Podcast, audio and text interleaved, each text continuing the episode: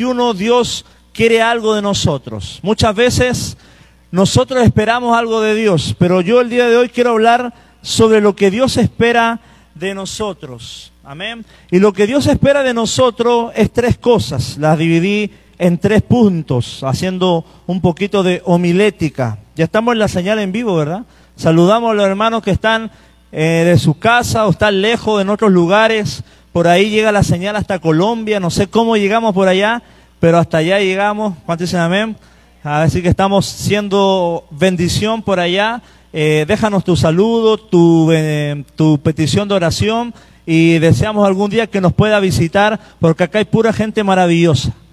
Amén, pura gente de, de, fe, de bendición, de, del Espíritu. Y hoy quiero hablar del tipo de fe que Dios espera este 2021. Y te quiero dar los tres puntos desde ya. Dios espera una fe robusta, una fe madura y una fe diligente. Diga conmigo robusta, madura y diligente. Esos tres tipos de fe necesitas en este año tener porque el Señor va a hacer grande cosa con nosotros. Y yo quiero que me acompañes a la palabra a Josué capítulo 1, versículo 9, con ese versículo que todos conocemos cuando Josué va entrando a la tierra prometida, a Canaán, y se encuentra con gigantes, pero el Señor le da una palabra sobre la cual Dios esperaba que reaccionara Josué. Y le dice, escucha lo que te mando, esfuérzate y sé valiente. ¿Hay gente valiente acá? No temas ni desmayes, que yo soy el Señor tu Dios y estaré contigo por donde quiera que vayas. Amén. Lo leemos de nuevo. Josué 1, eh, creo que es 9, ¿verdad? O 8, por ahí. 9. Escucha lo que te mando. Esfuérzate y sé valiente. No temas ni desmayes, porque yo soy el Señor tu Dios y estaré contigo por donde quiera que vayas. Cierre sus ojos y oramos al Señor. Señor, gracias por esta palabra, Señor. Te pedimos que tú tomes el control de nuestras vidas, que alumbres mi entendimiento, que afines mi oído a la voz del Espíritu Santo y el don de, de predicador venga sobre mi vida, Señor y el corazón de las personas que estamos acá pueda ser transformado por el poder de tu Espíritu Santo. Aún las personas que están por internet pueden recibir bendición, vida, fe, dirección y esperanza para este 2021. Sabemos que toda palabra que sale de, la Biblia no vuelve vacía. Y hoy esperamos que esta palabra que demos, que impartamos, pueda producir el efecto que el Espíritu Santo quiere y necesita de nosotros. Lo que el Padre quiere y necesita de nosotros. Dios, danos luz, danos libertad, danos, Señor, entendimiento. Toma el control de nuestras mentes. Llevamos sujetos todo pensamiento a la obediencia de Cristo Jesús. Y Padre, hoy nos disponemos a aprender como buenos hijos que somos. En el nombre de Cristo Jesús. Toda la iglesia dice, amén. Gloria a Dios. Y lo primero que yo quiero hablarte es de una fe robusta. Este año 2021 tú necesitas una fe como robusta, una fe firme, una fe contundente, una fe con unas bases sólidas, una fe que te va a ayudar a sostenerte en momentos difíciles, ¿ya? Porque quizás en la vida que hoy vamos a experimentar, estos próximos años que vienen, y de acuerdo a Josué, el Señor le dice, esfuérzate y sé valiente. A donde vas, a donde vas a conquistar, a donde vas a pisar la tierra de Canaán, no necesitas una fe a medias, no una fe aguitada, sino una fe robusta. Esa es la palabra que le dice el Señor antes de que entrara Josué a la tierra de Canaán, que necesitaba para poder conquistar, para poder cumplir el propósito, para poder eh, obedecer la palabra, una fe robusta. Y todo lo que tú tengas por proyecto, por futuro, por visión en tu vida, necesitas esforzarte y ser valiente. Y eso significa que tienes que tener una fe robusta. Amén. Y que este año 2021 tú la puedas hacer crecer. Puedas eh, de alguna u otra forma ensanchar tu fe tu conocimiento de Dios. Amén. Dios lo estaba a Josué en la palabra, lo estaba llamando a tener una fe robusta, una fe madura y una fe diligente. Y esos son los tres puntos que yo quiero el día de hoy impartirte o enseñarte a través de la palabra. Yo te quiero hacer una pregunta el día de hoy. ¿Qué haces cuando oras por algo, pero las cosas no cambian o incluso van peor? ¿Cuánto le ha pasado alguna vez así? Que oras por algo, las cosas no cambian incluso van, ya conmigo peor. No, si a eso los cristianos no nos pasa, hermano, sí nos pasa. Pero para esos momentos la palabra te está diciendo que necesitas tener una fe robusta, una fe consistente, un conocimiento de Dios pleno, una visión del panorama de acuerdo a la visión de Dios, no de acuerdo al problema que tú tienes. Y muchas veces nos vamos a ver en situaciones como esta, que vamos a orar y las cosas no van a cambiar, incluso van a, ponerse peor. Y ahí es cuando tú descubres si has desarrollado, si en realidad todos los años de cristiano tú pudiste desarrollar una fe que se niega a rendirse. Vea conmigo, me niego a rendirse.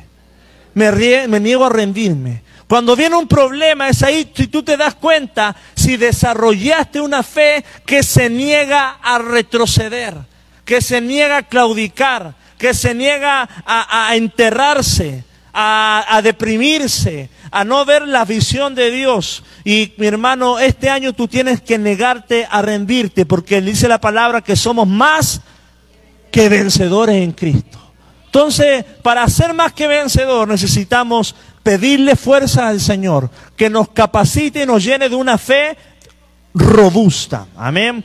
Para sobrevivir, hermano, a los golpes más duros de la vida, la fe debe ser robusta y fuerte. La vida va a golpear duro. Dile a la persona que está a tu lado, te va para golpear duro.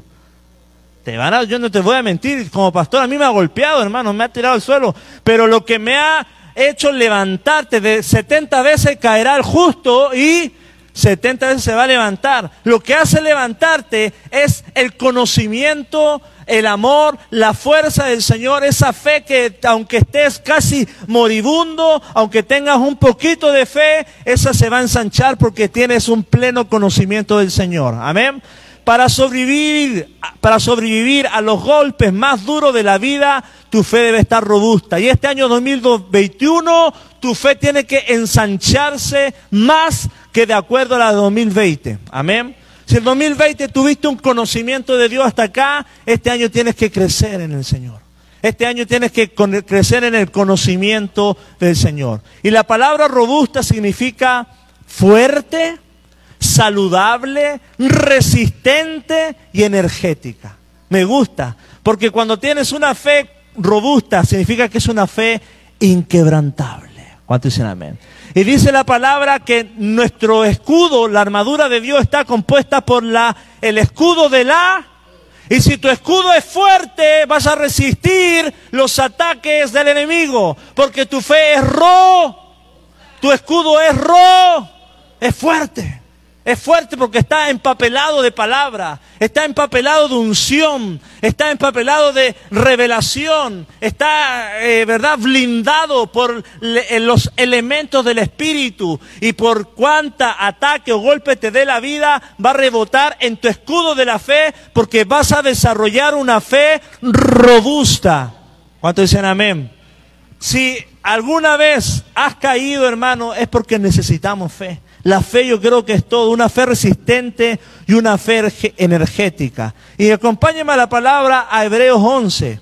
Uno, ese versículo que todos sabemos de, la fe. Más nosotros, hermanos, que tenemos el nombre de casa de... Amén. Deberíamos tener una fe ro. Amén. Porque es nuestro apellido, es nuestro lema, es nuestra cultura. Somos personas de fe. Somos personas que caminan en lo sobrenatural. Hebreos 11.1 dice, es pues la fe la certeza de lo que se espera y la convicción de lo que no se ve. Y dice la palabra que por ella alcanzaron buen testimonio los antiguos. Y entre esos antiguos hermanos estaba Noé, estaba Abraham, estaba Jacob, estaba José, estaba Moisés, estaba Raab, Samuel, David y muchos. Y su buen testimonio es el legado de la fe que ellos dejaron. Una historia, hermano, en donde confiaron a Dios en medio de las pruebas. La palabra nos muestra esta galería de la fe porque todos estos personajes que muestra Hebreos 11 habla de que tuvieron problemas, tuvieron ataques, tuvieron golpes en la vida, pero lograron estar en el galardón de la fe porque tuvieron una fe robusta, porque lograron sobreponerse. No eran seres, no eran superiores a nosotros, eran hombres y mujeres normales y corrientes, con miedos, con defectos, pero su fortaleza estaba en el Señor. Y es por eso que la palabra nos menciona que la fe es la certeza de lo que se espera y la convicción de lo que no se ve. Tienes convicciones que no se ven. Porque nosotros hablamos del ambiente espiritual. Los ataques son naturales, pero los, los ataques se manifiestan en forma natural. Pero en los aires se mueve algo sobrenatural. Y eso es lo que nosotros logramos de alguna u otra forma eh, desalojar, resistir por la ayuda del Espíritu Santo. Dice la palabra que los débiles con fe se hacen fuertes. Diga la palabra, dice la palabra, diga el débil fuerte soy. ¿Cómo es tu diálogo de ti mismo? ¿Divilucho? ¿Incrédulo? ¿Fracasado? Y el diálogo que tiene que estar en, en este año 2021 es que soy más que vencedor. Tengo todo lo que la Biblia dice que debo tener. Tengo la palabra del Señor desde Génesis a Apocalipsis para alimentarte, porque no solo de pan vivirá el hombre, sino de toda palabra que sale de la boca. Y si tú comes más de la palabra de Dios, del pan de vida, ¿cómo vas a estar? Robusto. Amén. Y cuando, mi hermano, usted tiene un conflicto y ve a alguien que está robusto, usted le agarra miedo. ¿Cuántos dicen amén? Ah, no, no, no, con este no me mete. Mira cómo está de robusto. Y en el espíritu, si usted está robusto, aún los demonios van a temer. Aún las dificultades van a decir, mira, ese hermano tiene, está robusto, está lleno de fruto, tiene mucho alimento espiritual pesa quizá 70 kilos, pero espiritualmente vale en dólares y en perlas esterlinas. ¿Por qué? Porque fue comprada, comprado por la sangre de Cristo. Y mi hermano, hay dieta física, pero también hay dieta espiritual.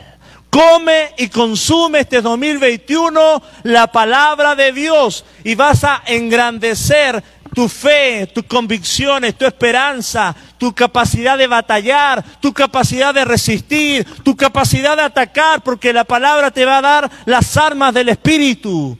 Te va a dar la fortaleza del Espíritu. El mismo Espíritu Santo te va a hablar porque la fe robusta es sin duda que trae bendición a nuestras vidas. Mi hermano, a pesar de que hombres débiles, eh, dice la palabra que nos capacita, aunque somos débiles, la, Biblia nos capacita para hacer proezas increíbles. Ya conmigo increíbles.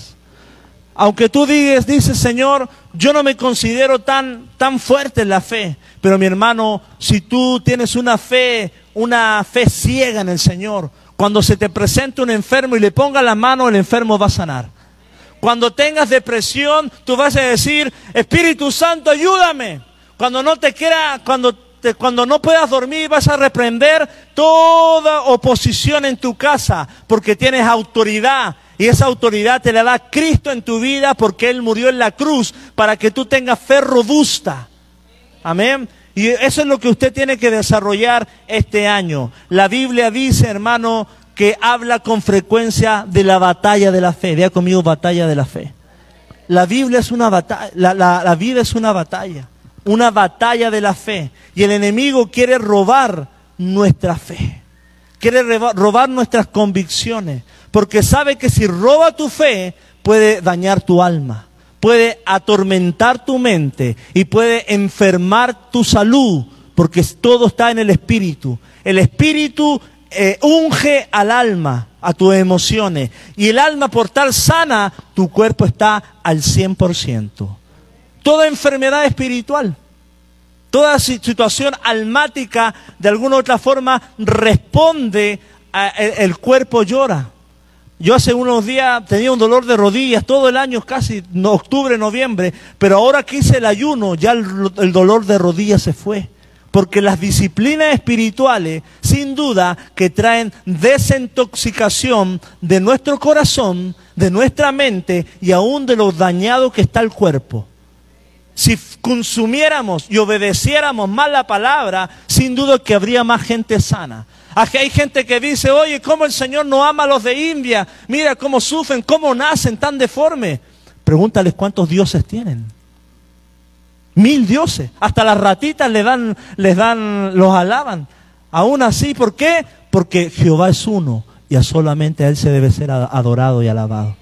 Amén. Entonces, hermanos, Dios es celoso y tu fe este año va a ser confrontada, va a ser atacada, va, va, a recibir oposición, porque, pero aún así tú tienes que entender, como dice la palabra, que somos más que vencedores. Así que hermano, ya sabemos que enfrentaremos montañas, sabemos que vendrá oposición, pero sabemos que ya la victoria es nuestra. Que ya la victoria está de nuestro lado. Entonces, hermano, ¿cómo podríamos ser vencedores si no hubiese nada que vencer? Usted puede decir, yo soy más que vencedor en Cristo. ¿Cuáles son tus batallas? ¿Cómo vamos a vencer si no hay batallas? Entonces, hermano, cada batalla que tú tienes, tienes que eh, llevarla al ámbito legal de que ya eres más que vencedor sobre esa situación. Sobre esa injusticia, tú eres más que. Sobre esa enfermedad, tú eres más que. Entonces, hermano, viva bajo ese ámbito, bajo esa, esa mentalidad de vencedor, porque el Señor nos ha entregado la, la batalla. Es fácil, hermano, tener fe cuando todo va bien, pero la fe robusta se forja solamente en la prueba. Diga conmigo prueba. La fe robusta, ¿dónde se forja? En la prueba. ¿Por qué la prueba, mi hermano? No hay duda que tendrás oportunidades de ejercitar la, valentía de tu fe. Pero la prueba, hermano, nos va a hacer crecer los músculos. Dice la palabra del apóstol Pablo, ejercítate en la fe como un qué, como cuando vas al gimnasio y estás ejercitando el músculo. La prueba ejercita tu fe. La prueba ejercita tu, madurez, tu paciencia, tu autocontrol, tu determinación. Y es por eso que las pruebas que tú estás viviendo te están haciendo crecer en tu fe o agüitar en tu fe. Y yo quiero que este 2021 crezcan en la fe del Señor. ¿Cuántos dicen amén? Que este 2021 no te tenga por el suelo, sino que tú lo domines y le digas a la situación que está viviendo, mi fe es tan robusta que aunque lo veo perdido, aunque veo un caos, aunque no veo solución, aunque no veo problemas resueltos, aunque no veo sanidad, aunque no veo economía, mi fe está tan convencida de que soy más que vencedor y veo el problema en Cristo Jesús. Y aún así, en el mismo problema tengo tanta fe para resistir dos, tres, diez, quince años, porque el Señor me ha dado alimento y me ha sustentado toda la vida para resistir las artimañas del enemigo. Que tu fe, mi hermano, te, te, te sea alimento para irte al desierto.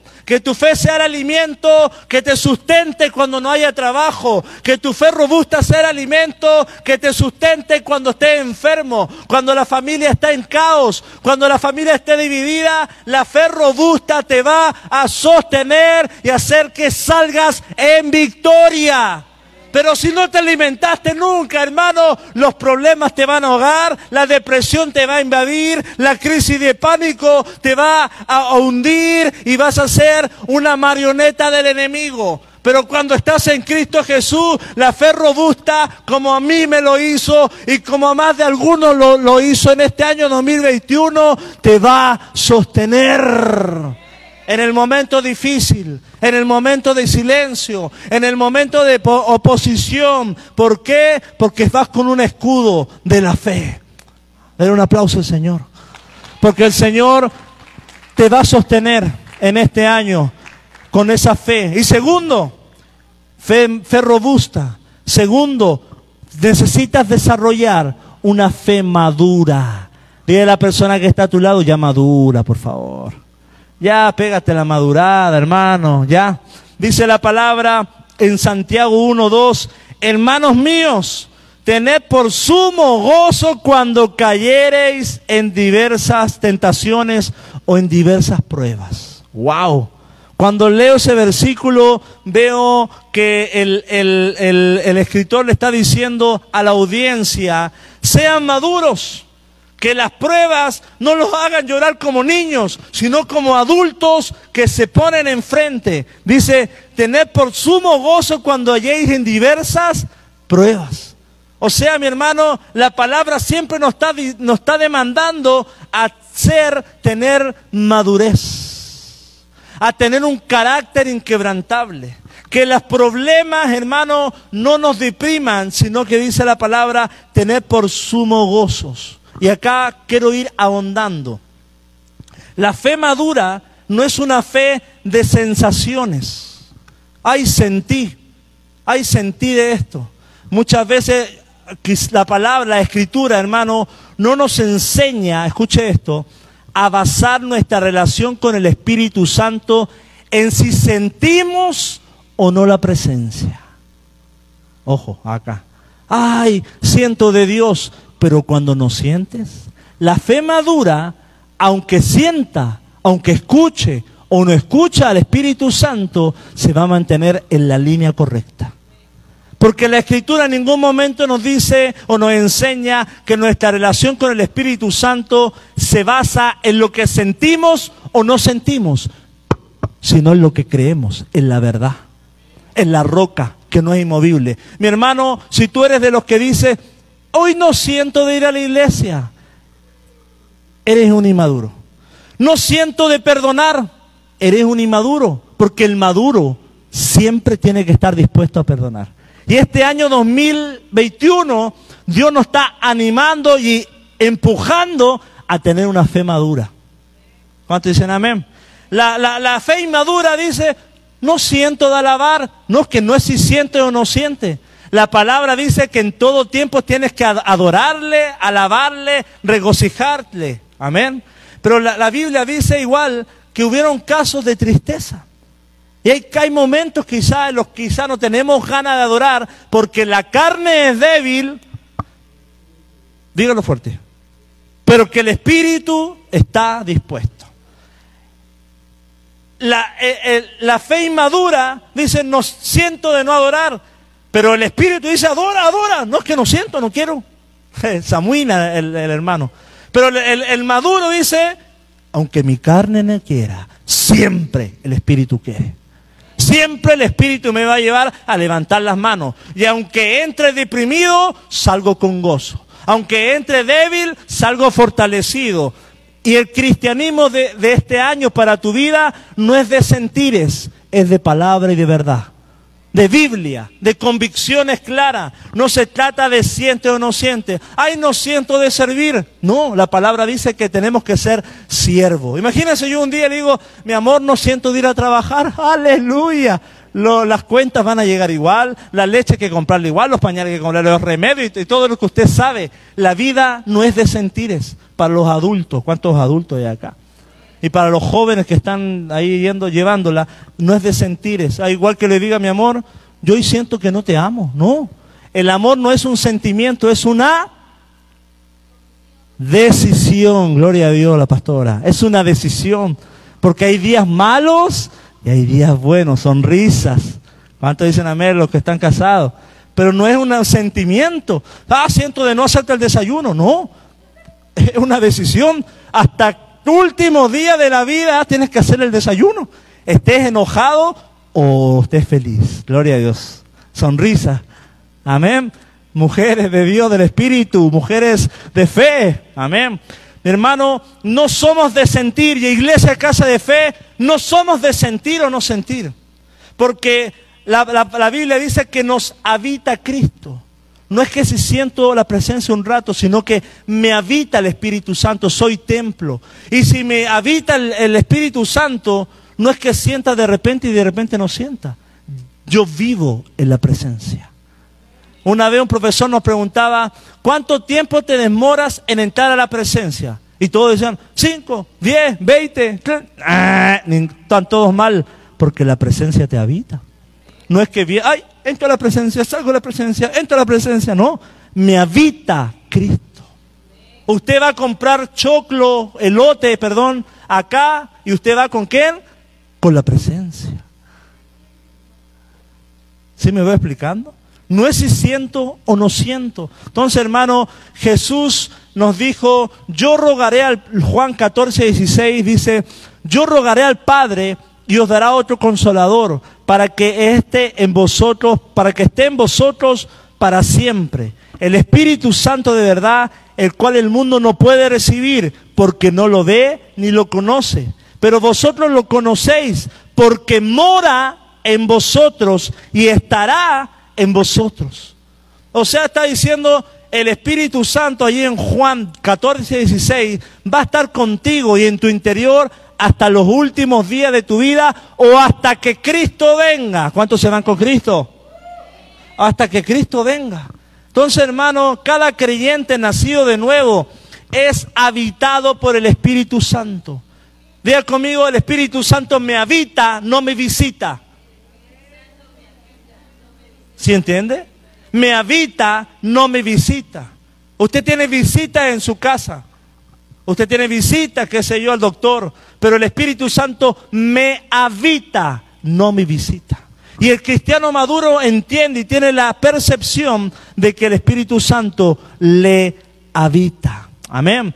El apóstol Pablo nos habla sobre esta verdad y usa una ilustración ahí en Efesios 5, 18 Ahí si quiere acompañarme en su Biblia, en Efesios 5, 18 dice, no os embriaguéis con vino, en el cual hay disolución, antes bien, sed llenos del Espíritu Santo. El contexto de este pasaje habla sobre el caminar y el luchar del creyente que está lleno del Espíritu Santo. Y lo compara con una persona embriagada del vino, ¿ya? Cuando la gente, hermano, se embriaga, pierde, ojo lo que voy a decir, tambalea, se entorpece, pierde el juicio, daña, dice cosas que no quiere decir, pero la palabra dice que no vivamos bajo ese dominio de la carne como embriagados, sino que vivamos bajo el dominio del Espíritu Santo. Entonces, hermano, hay características que nos permiten ver si alguien está siendo controlado por el Espíritu. Y eso se llaman frutos del Espíritu. Vea conmigo frutos. Tú cuando ves a alguien maduro, es alguien que está siendo controlado por el Espíritu Santo. Su lengua habla espíritu. Su mente piensa espíritu. Su corazón desborda de espíritu, de fe, mansedumbre, templanza, bondad, paciencia, dominio propio, gozo, etcétera, los frutos del espíritu. Y, y acá la palabra nos muestra que los creyentes nacidos de nuevo, que caminan bajo el control del Espíritu. El Espíritu Santo, tener los frutos del Espíritu Santo en nuestras vidas es, hermano mío, tener madurez. ¿Por qué?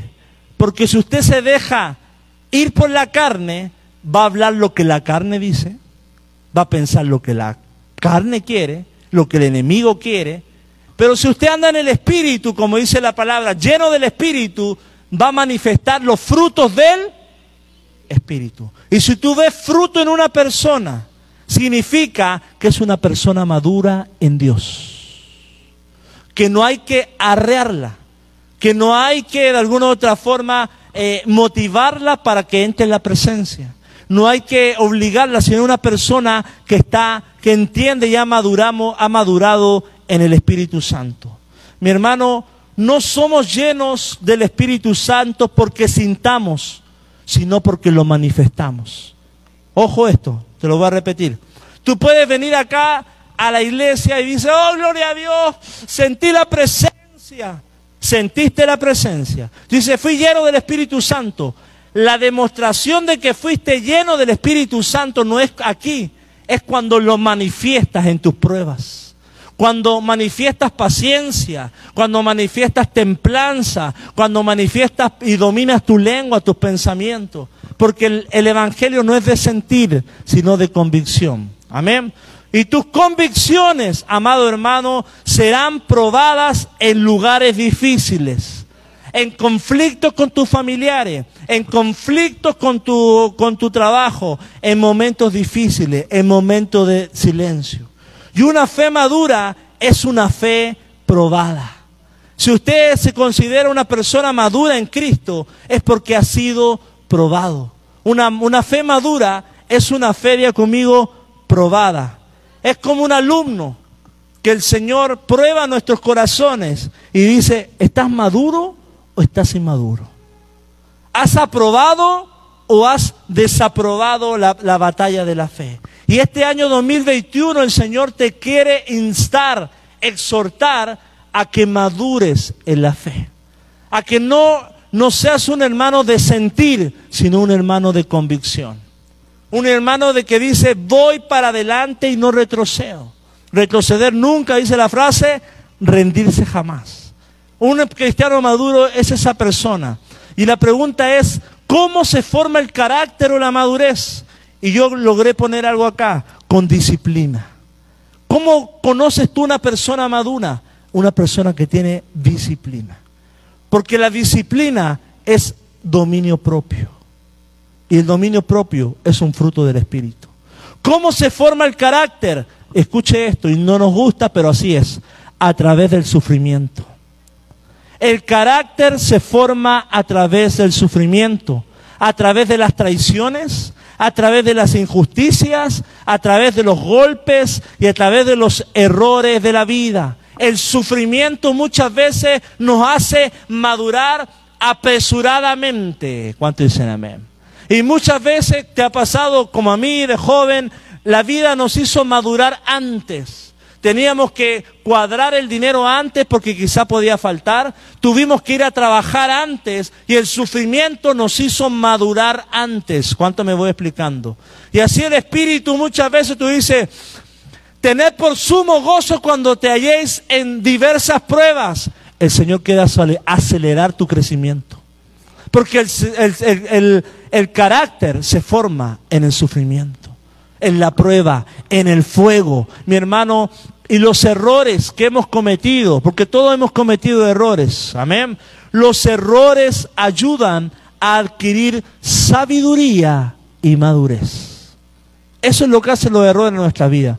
Adquirir sabiduría y madurez. Mira, acompáñame a Romanos 5.3.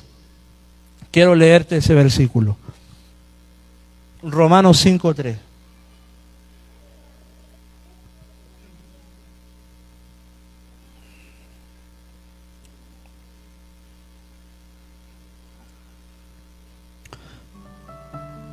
Y no solo esto dice la palabra, sino que también nos gloriamos en las tribulaciones.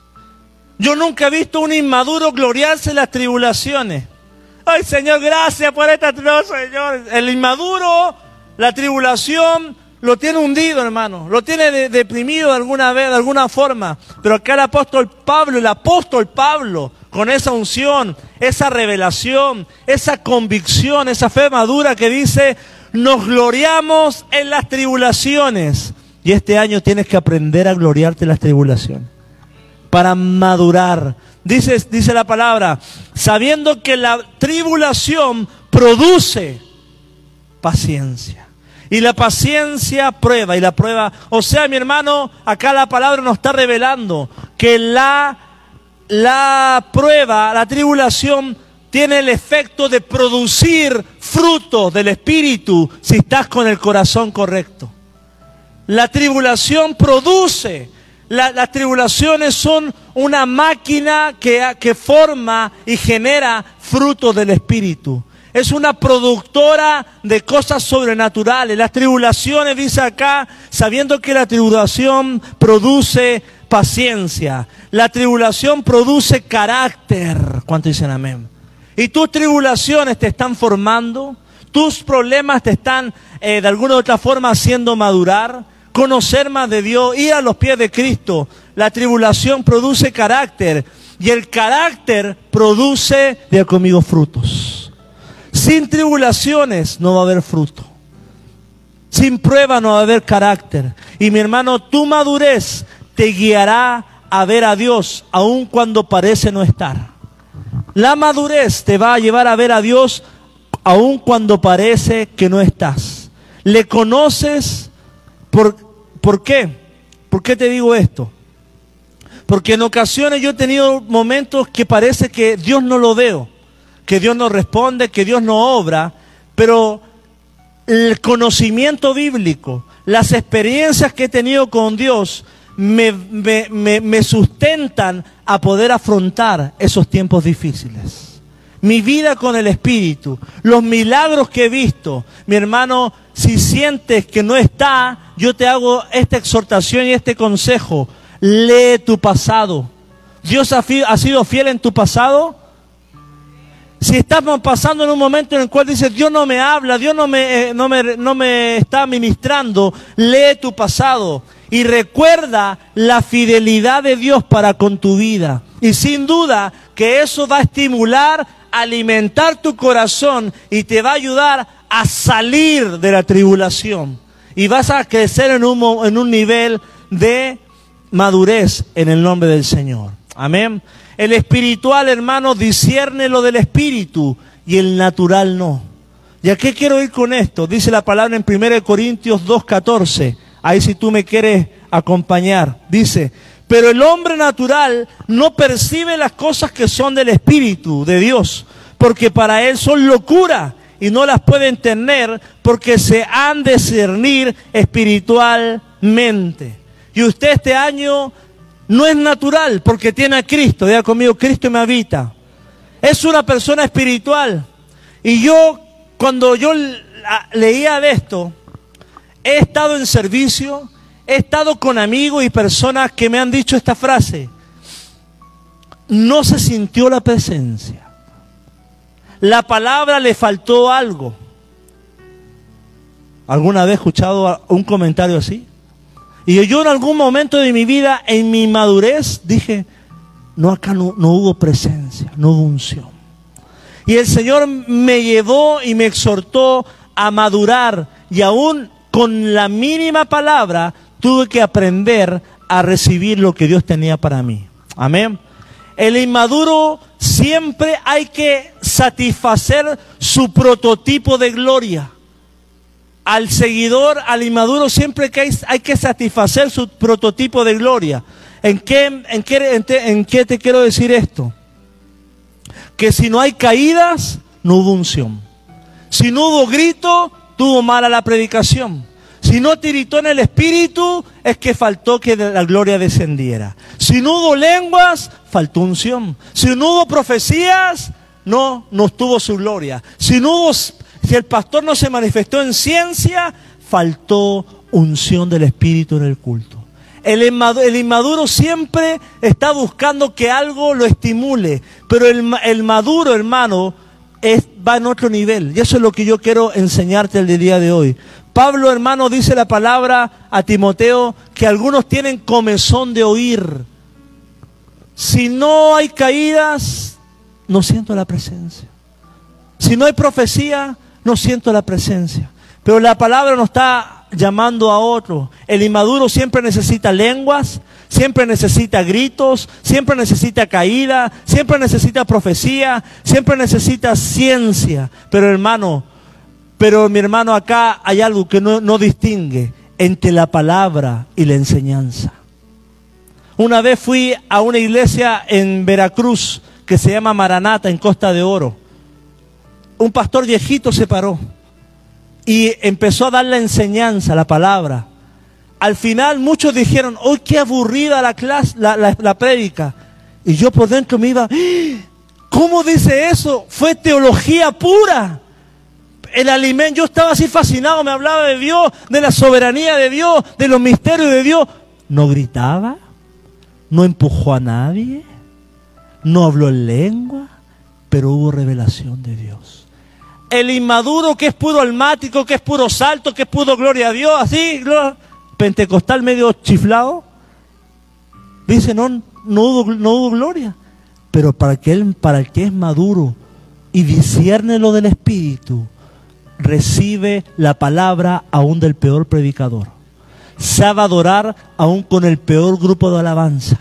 Sabe buscar su presencia aunque haya uno o dos personas.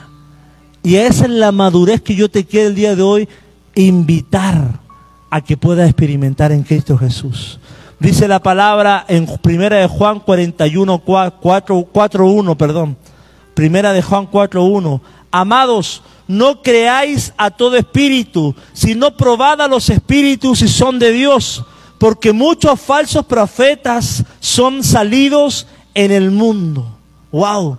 En primera de Juan 4.1 nos está hablando que debemos probar a los espíritus, a los profetas. Pero la pregunta es, ¿cómo los vamos a probar si no somos maduros?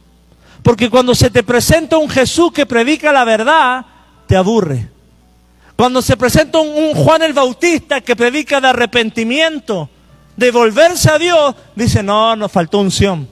Cuando se te presenta un Pablo que dice, oh Gálata insensato, amén. Eh, eh, quizá los, los Gálatas dicen, no, no, no, acá le faltó amor al apóstol Pablo.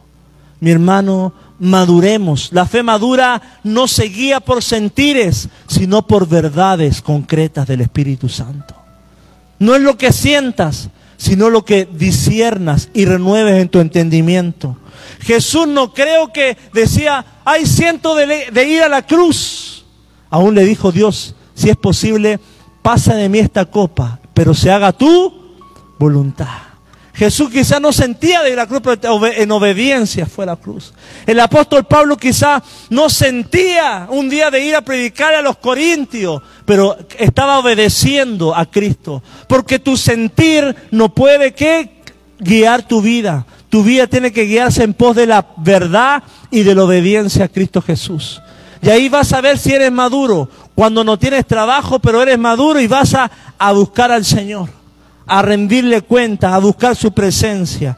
Mi hermano, y el día de hoy acá en Casa de Fe estamos plantados en una casa que por la gracia de Dios a veces a un servidor o hermanos nos usen profecía, nos usen ciencia, en milagros, en sanidades, amén.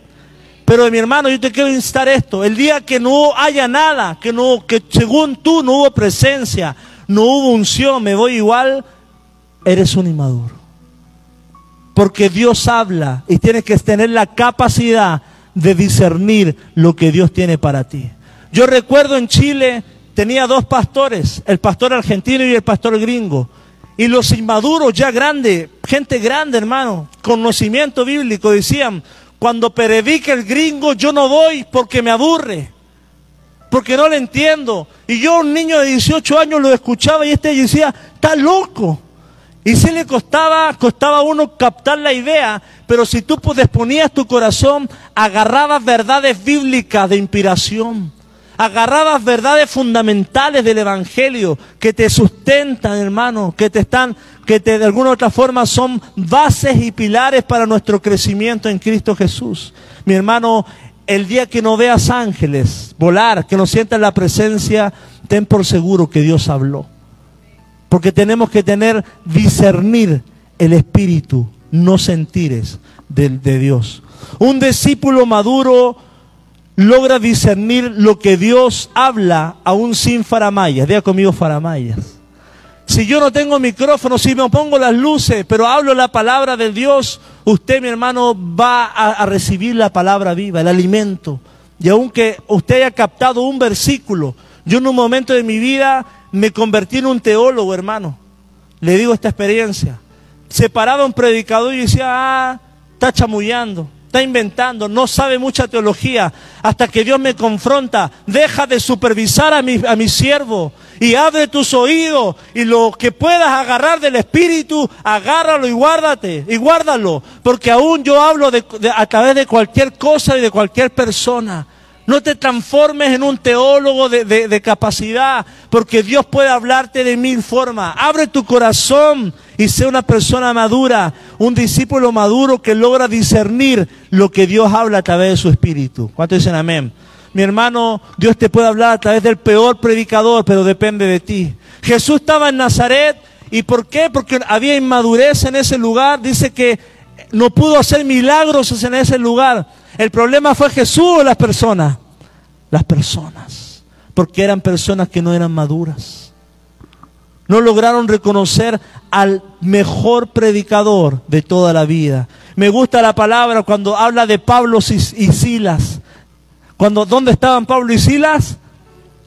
En la cárcel. Si hubieran sido inmaduros, oye, no estamos en la iglesia, ¿cómo vamos a adorar? Mira, estamos refugiados, estamos con guardias.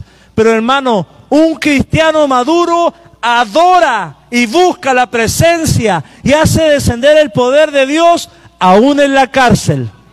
Porque mi hermano Pablo y Sila nos demuestran que estaban fundamentados en la palabra y estaban ahí en la cárcel y empezaron a adorar.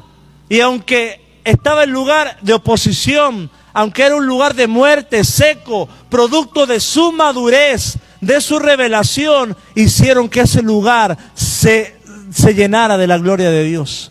Y aún el carcelero pudiera recibir la palabra del, del Espíritu Santo.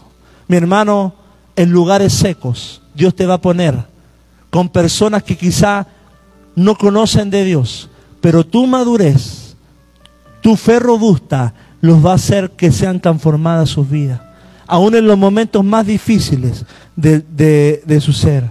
Una fe madura, hermano, cambia atmósferas secas en atmósferas de gloria.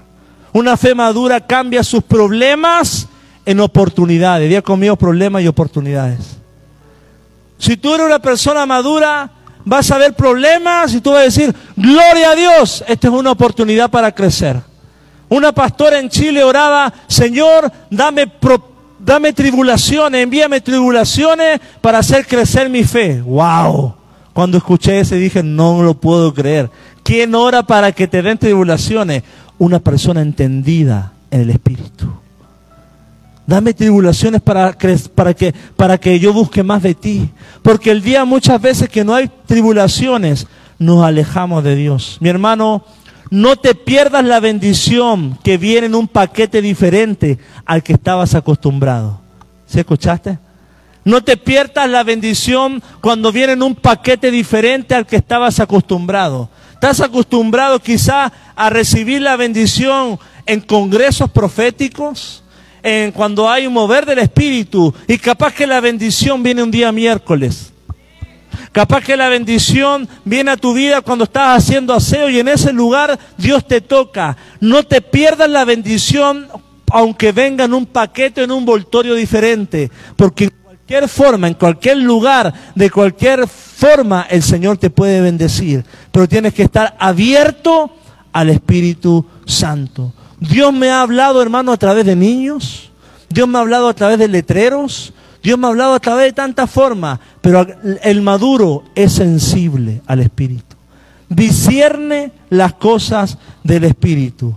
Y hermano, si este año tú dices, pastor, yo he buscado una palabra nueva, pero Dios no me ha dicho nada, te doy este consejo. Quédate con lo último que te dijo el Señor.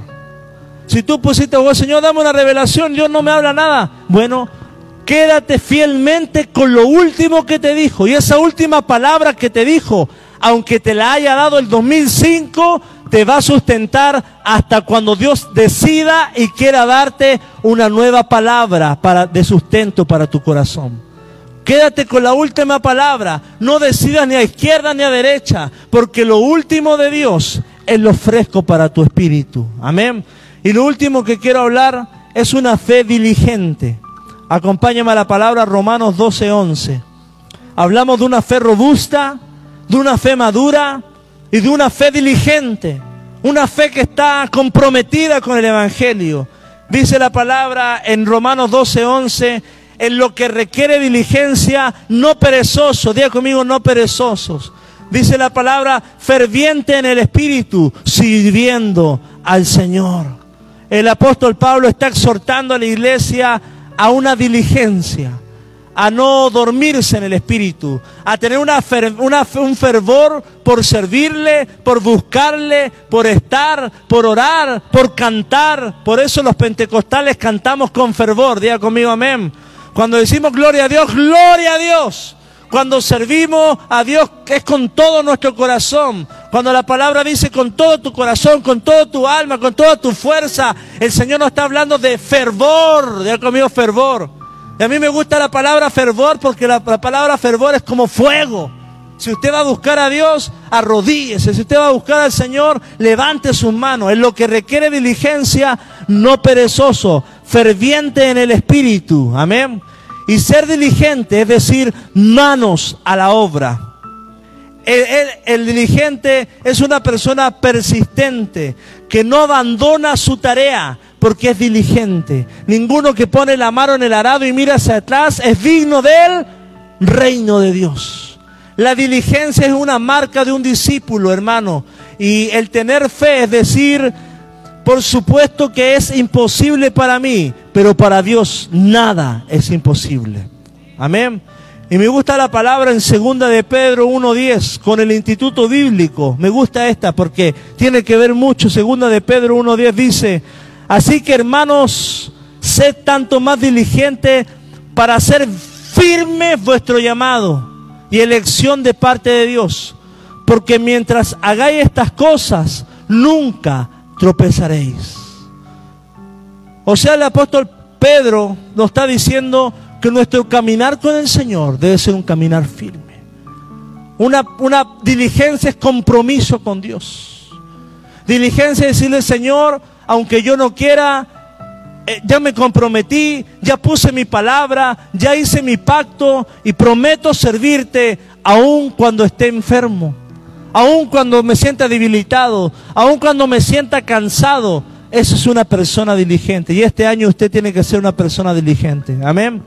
Porque un corazón de un discípulo, hermano, es un corazón diligente. Amén. Y el diligente muchas veces es esto, hermano. Diligente es preparación anticipada.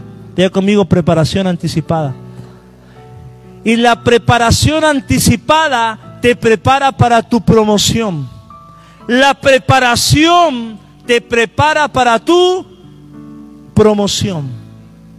Si tú quieres de alguna forma ser usado por Dios, quieres ser el mejor en algo, quieres ser, que estar en un lugar de, relevancia, ser usado por Dios, el Señor dice, sí, yo te uso, pero necesito prepararte. La preparación te prepara para tu promoción. Mi hermano, y este año necesitas tener preparación anticipada. El diligente, eh, el hermano diligente es una persona que alimenta su espíritu con conocimiento escritural. Amén. Hay pastores muchas veces que se paran en, el púlpito y abren la Biblia y empiezan a predicar. Y si yo hago eso, estoy seguro que puedo predicarte. Pero, mi hermano, hay una preparación anticipada. La preparación, Dios bendice el orden. ¿Cuánto dicen amén? Hay, hay, hay, hermanos que dicen, no, Dios pondrá palabra en mi boca. Dios pone palabra por su misericordia. Pero si tienes preparada una palabra, un versículo, ese versículo, mi hermano, Dios lo va a usar de una manera sobrenatural.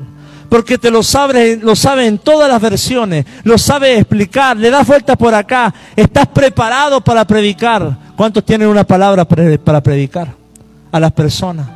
Te has preparado en oración, te has preparado en diligencia, te has preparado en escudriñar la Biblia. Si no tienes Biblia, no te estás preparando. Si no estás leyendo, no te estás preparando. Si no estás escudriñando la palabra, no te estás preparando, hermano. Cuando David, hermano, fue a, matar a Goliat, ¿por qué lo mató? Porque tenía una preparación anticipada. Porque en el rancho se peleaba con osos y leones. La preparación lo preparó para su promoción. El apóstol Pablo, ¿por qué lo eligió Dios? Porque era un hombre, conmigo, preparado hablaban en griego, en arameo, en hebreo, de la tribu de Benjamín, discipulado a los pies de Gamaliel. Era un hombre instruido y aún en su instrucción se fue al desierto de Arabia 15 años a prepararse y a sacarse toda la ley y depositar toda la gracia. ¿Me voy explicando?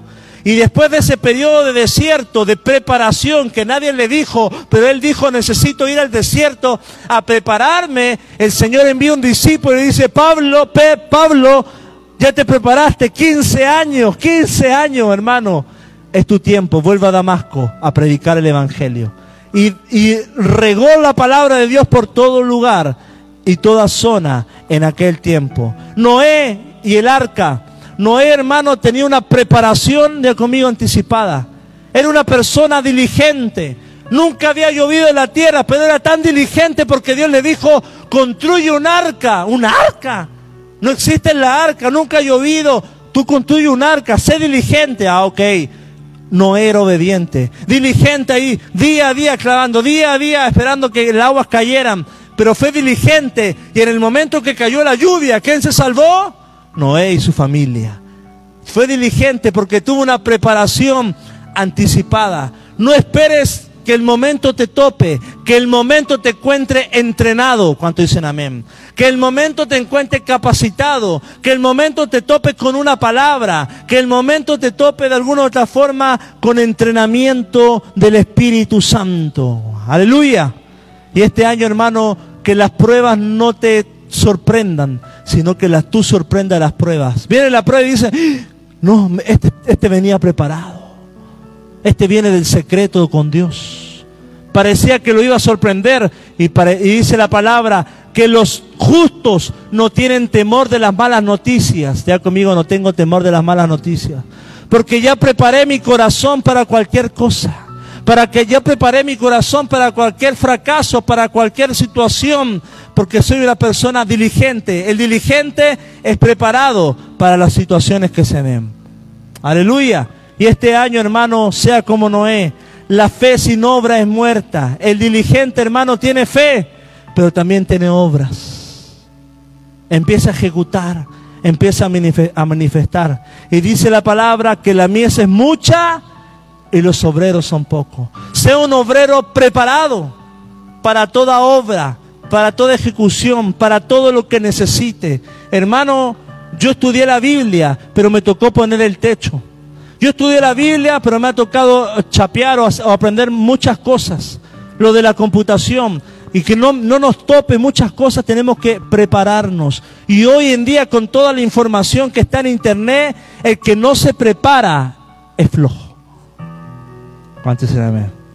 Antes tenías que ir a una universidad, pero hoy puedes tener la universidad tú mismo en tu casa. Prepararse para todo lo que Dios tiene para tu vida. ¿Qué tal si te pones de pie? Vamos a orar al Señor por esta palabra. Una fe robusta. Este año tienes que formar una fe madura y también tienes que formar una fe diligente. ¿Ya compraste tu Biblia? ¿El ayuno cómo va? Gloria a Dios. De 10. ¿Ya estás orando por alguien? ¿Ya has invitado a alguien? ¿Estás discipulando a alguien? Una fe robusta. La fe robusta te sostendrá en los momentos más difíciles de tu vida.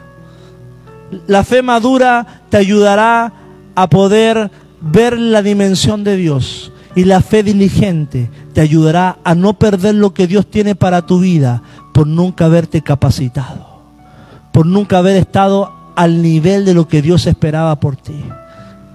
La primera vez que fui a un servicio de jóvenes, el pastor predicó, imagina esto, que llegas al cielo y el Señor saca una caja. Dice, ¿cuál es tu nombre? Felipe, Felipe Marabolí. Ah, esta caja es tuyo, mira. Acá tenías una Biblia, acá tienes una guitarra, acá tienes un país, Acá tienes una iglesia. Es todo lo que tenía para ti, pero por no prepararte ah, se quedaron guardadas. Los mejores predicadores son ustedes. Los llamados más sobrenaturales están en las sillas. Toma, acá hay un disco que tenía tu nombre, simplemente adorador. Todas las letras que tenía y nunca las grabaste. El libro que quería escribir y nunca lo escribiste. ¿Por qué? Por no ser diligente. El negocio que tenías que emprender. Los hijos, cómo tenías que educarlos. Todo lo que estaba para ti. ¿Por qué? Porque nunca tuviste una fe robusta. nunca maduraste y nunca fuiste diligente. Mi hermano, que lleguemos ante el trono blanco diciendo, hice todo lo que tuve que hacer. Y si me faltó, Señor, perdóname.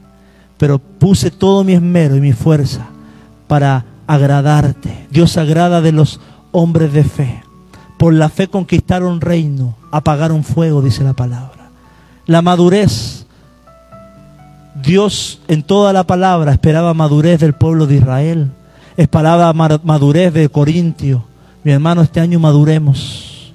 Aunque no lo veamos, Dios está obrando. Y lo tercero, diligencia. Que el sueño no nos gane.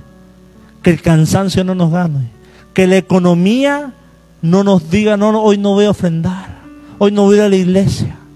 Hoy no tengo ganas, hermano, porque no somos de sentir. Somos de verdad absoluta. De la Biblia. Más bíblicos y menos de sentir. Cierre sus ojos ahí en el lugar en que está. Ahí en el lugar en que estás, vas a orar.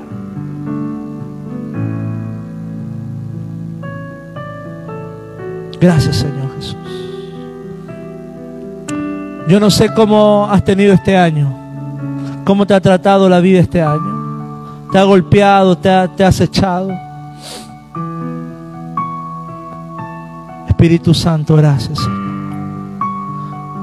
Entrégale tu vida al Señor en este lugar. Dile, Señor, este año yo quiero madurar. Dile, Señor, este año yo quiero crecer. Señor, este año yo quiero entrar a tu presencia. Yo quiero, Señor, escuchar tu voz este año. Señor.